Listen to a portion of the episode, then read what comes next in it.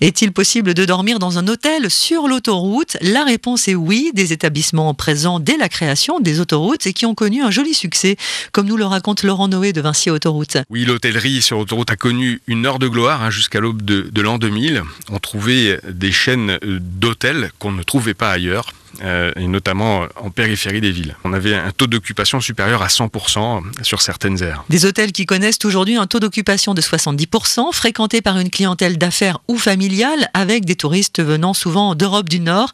Il en existe six aujourd'hui sur le réseau Vinci Autoroute. Ils sont plébiscités pour trois éléments principaux. Hein. Le, leur rapport qualité-prix, certes, leur cadre. On les trouve sur des aires qui sont totalement atypiques.